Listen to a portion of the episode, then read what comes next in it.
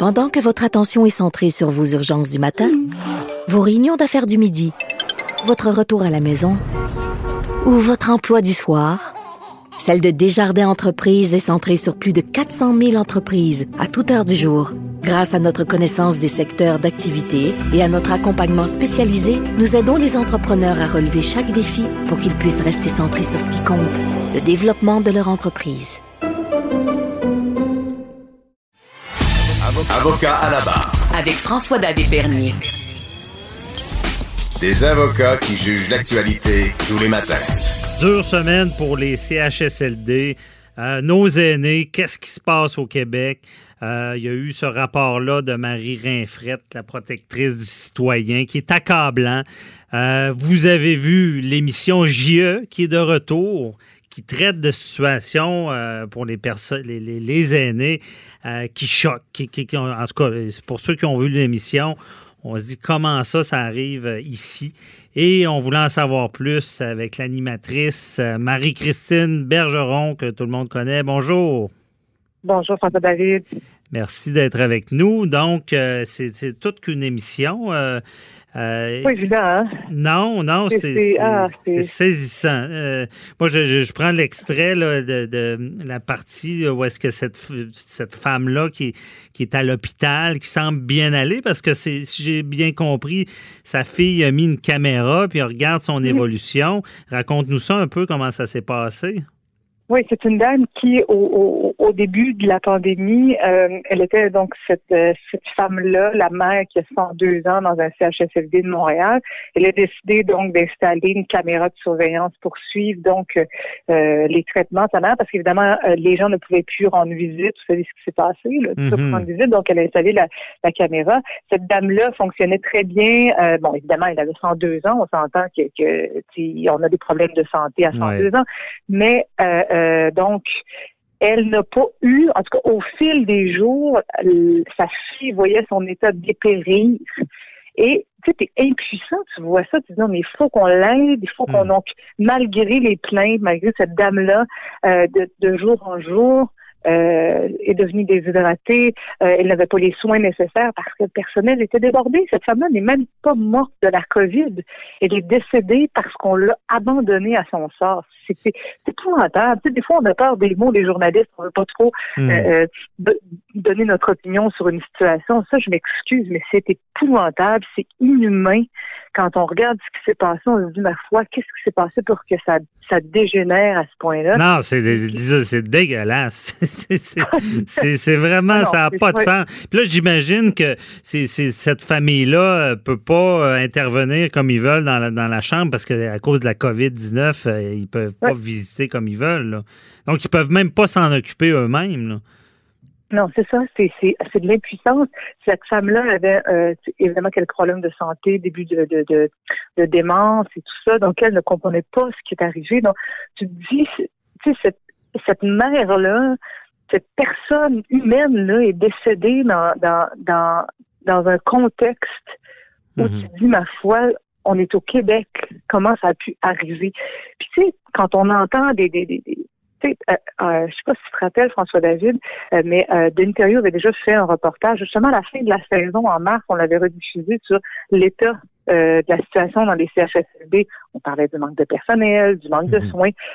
On en a parlé souvent. On le savait. Donc, la pandémie a frappé là où le personnel était déjà, le manque de personnel était déjà criant. Donc, c'est comme si la porte était ouverte à cette tragédie. Ben, je pense que c'était, c'est comme quelqu'un qui a de quoi, une verne mm-hmm. qui, qui, est latente de péter, mm-hmm. là.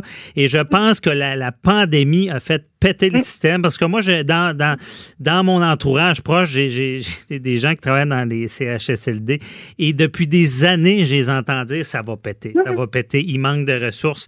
Mais euh, je sais pas, toi, tu as vu en faisant ce reportage-là qui est choc, euh, comment tu vois ça? Euh, c'est, je veux dire, au Québec, on est là, on dit qu'une société, on l'évalue à comment qu'elle prend mm-hmm. soin de ses jeunes et ses aînés, mais ça va pas bien. C'est quoi, on repart à zéro? On est dans un système où est-ce que les infirmières gagnent des notes, puis les spécialistes mm. gagnent euh, quasiment des millions. Les, les préposés, on en manque, on a de la misère à payer. Il est où le problème? Puis on repart à zéro? mais les, mais les conditions de travail, François David, quand on dit, quand on entend leur salaire, on se dit, mais ma foi, ils sont, tu sais, ça fait des années qu'on le dit. Ça fait, ça fait 20 ans que je suis à TVA, il me ça fait 20 ans qu'on en parle de cette problématique-là. Mhm. Non, mais c'est vrai. Tu sais, ça va, tu sais, ça, ça, ça, ça prend une situation où il y a 4700 morts pour que quelqu'un se réveille et dise, bon, ben, il faudrait peut-être euh, donner un meilleur salaire aux préposés bénéficiaires. Oui, puis encore là, Euh, je- mais un meilleur salaire, je sais pas si tu as suivi ça. On parle de, de, de 40, Ben oui.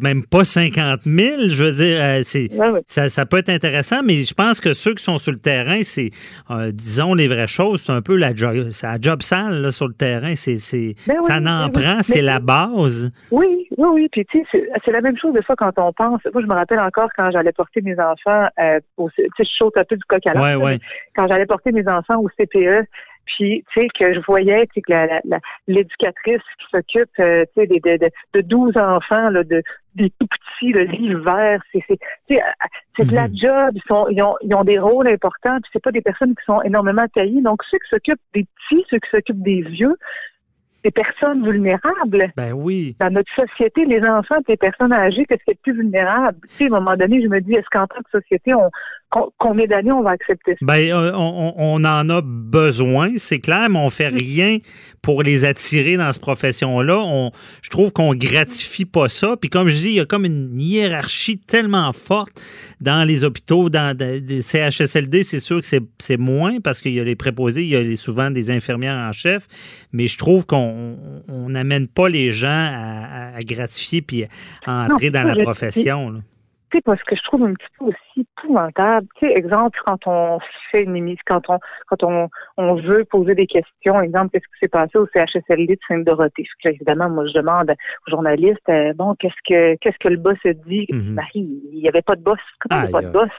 Tu sais, moi, je trouve ça, tu sais, parce que, nous autres, quand on est journaliste, on veut aller poser des questions à ceux qui étaient responsables. Tu sais, Ouais. on appelle ça en bon français faire un bust Ouais. aller voir la personne avec la caméra sur l'épaule, faire du, du bon vieux JE. Le bon, qu'est-ce qui s'est passé? On veut des réponses. Mais non, on ne peut même pas le faire.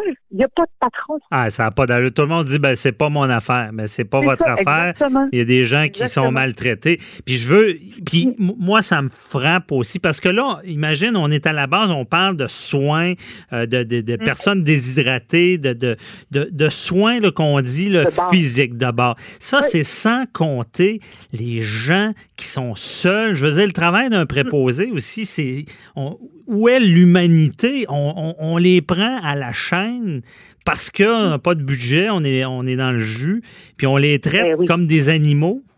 Puis même, Oui, je pense, je des animaux mieux traités, là, je veux dire. Mais- Carrément. Carrément. Tu sais, quand je disais dans le rapport qu'il y a une journée le 29 mars euh, à Eron, euh, au. CHSLD d'Eron, il y a eu une journée où il y avait trois employés pour 133 Ah non, résidents. c'est- c'est- ça a été un. Je veux dire, C'est terrible. C'est abominable. Puis, tu sais, je veux dire, il y a toujours du monde qui vont nous raconter des histoires d'horreur. Qui, bon, il y a des mères, mais, mais pense à ceux qui ont vécu des histoires d'horreur et qui ont justement pas de proches. Ils vont Mhm. être morts dans des circonstances abominables. Il n'y aura personne Personne n'en parle. C'est pas grave. Exactement. Non, c'est ça. Ah, Puis ah. j'imagine, moi, être la famille, c'est c'est dans des temps si incertains de ne pas pouvoir être proche, de pas pouvoir entrer comme ils veulent pour prendre soin d'eux. Ça, ça, ça doit Ah, vraiment non, non, non. être terrible. Mais je sais pas, euh, c'est quoi les solutions, puis comment qu'on peut. euh, ça, ça va prendre des milliards, des milliards. Je veux dire, c'est. Mais, mais tu l'as dit, ça, ça fait des années, ça passe par la valorisation du travail du Ouais. préposé bénéficiaire, qui est, qui est une, une, une, une profession. C'est pas, c'est pas, c'est pas une, pas une jobine. C'est, une- une, une profession, c'est une, c'est Mhm. une, les, les gens qui font ça, là, ils doivent avoir euh, Une vocation même. C'est c'est une vocation. Exactement. Ouais. Je cherchais le mot. Ouais, c'est vraiment, ça. oui, c'est une vocation parce que c'est pas tout le monde qui peut faire ça. Ça prend de la patience, ça prend, euh, euh, ça prend tellement de qualité pour s'occuper. Puis j'imagine eux autres déjà quand, déjà ils étaient à bout de souffle quand la pandémie est arrivée parce que tu sais, tu travailles, euh, ils font des heures supplémentaires, ils sont Mhm. fatigués, il n'y a pas de dents, et puis là, boum, arrive ça. Il y en a plein qui, humainement, ils ont dit, je suis pas capable, ils ont quitté le bateau, Ah, j'imagine. Non, Et, ah, non, Mais tu sais, il va, il va falloir que ça change. Parce qu'on en parle, on en parle. Mais là, il y a des actions collectives que- pour ces situations-là. Euh, Peut-être que ça, l'exemple va être donné, puis que ça va. Malheureusement, je pense que s'il n'y a pas d'exemple de donner de sanctions, tout le monde essaie de s'en sortir, puis il n'y a jamais de réel changement. Mais en tout cas, félicitations à JE parce que c'est, on voit l'utilité de cette émission de journaliste d'enquête parce que c'est important de dénoncer ça, d'en parler. Félicitations pour ça. Et euh, tomber dans, dans en bonne semaine en plus. Mais tu sais, je, pense que, la, évidemment, nous, notre notre saison, en tout cas notre début de saison est vraiment euh, teinté par ce qui se passe dans l'actualité depuis parce que bon, notre saison a été écourtée en, mars en raison de la pandémie. Les collègues sont allés sur le terrain couvrir ce qui se passait au front, couvrir ce qui se passait euh, au quotidien. Mm-hmm. Mais tu sais, le, le, ce qui s'en vient également est, est, teinté par la pandémie. Notre, notre, notre, notre prochaine émission, c'est euh, concernant le désinfectant à main. Tu, sais, tu m'aurais dit un an, Marie, tu vas faire une enquête sur le désinfectant à main. J'aurais dit franchement, qu'est-ce que c'est ça? ah c'est ça. Il y a, des, des, nouvelles choses, puis des désinfectants à main, effectivement, il doit, il doit y avoir de la fraude puis toutes sortes d'affaires dans ce domaine-là. Oh mon Dieu. bon, ben, tu vas voir à mon émission, il y a des gens qui auraient souhaité que je sois beaucoup plus loin qu'à deux mètres. Ah ouais, OK. aïe aïe. Mais euh, on, va, on va suivre ça, certain, parce que là, vous êtes dans une nouvelle saison, saison vous devez vous adapter. Puis je pense que JE, euh, puis je, vous souhaite de, de, continuer comme ça, parce que, comme tu le dis bien, je pense qu'il y a beaucoup beaucoup de victimes de la pandémie dont on parle pas, qui sont dans l'ombre, qui mangent des, des, à cause que la pandémie a le dos large, hein, on le sait. Hein. La euh, pandémie, il y a des gens qui ont profité euh, de la situation euh, parce que il y a tellement eu de changements. je pense justement aux désinfectants, aux masques qui mhm. sont devenus. les masques là, on a tous un masque. Ça fait toute partie de notre quotidien. donc c'est une nouvelle réalité, une nouvelle industrie, un nouveau moyen de faire de l'argent pas drôle quand tu penses à ça, quand tu penses qu'il y a des gens qui peuvent avoir profité d'une situation. Tu sais, profiter sur le. C'est comme profiter du malheur de tout le monde. C'est ça. Ben, les, les, fraudeurs sont spécialistes. Ils, trouvent une, zone grise, ils, trouvent une désinformation, une vulnérabilité des gens, puis là, ils frappent là. là. Euh, puis ça peut causer du dommage. honnêtement, là, après 20 ans de journalisme, je suis encore surprise de ce que je découvre. Ouais. Ben, c'est ça, parce que j'ai lu l'article euh, TVA Nouvelles et, autres. Mm-hmm. Euh, vous avez des demandes pendant que. C'est pas parce qu'il y a une pandémie qui se passe. Vous avez beaucoup de demandes là, dans le cadre. On a autre chose. Ah oui, parce que là, bien sûr, on travaille des dossiers euh, pandémie.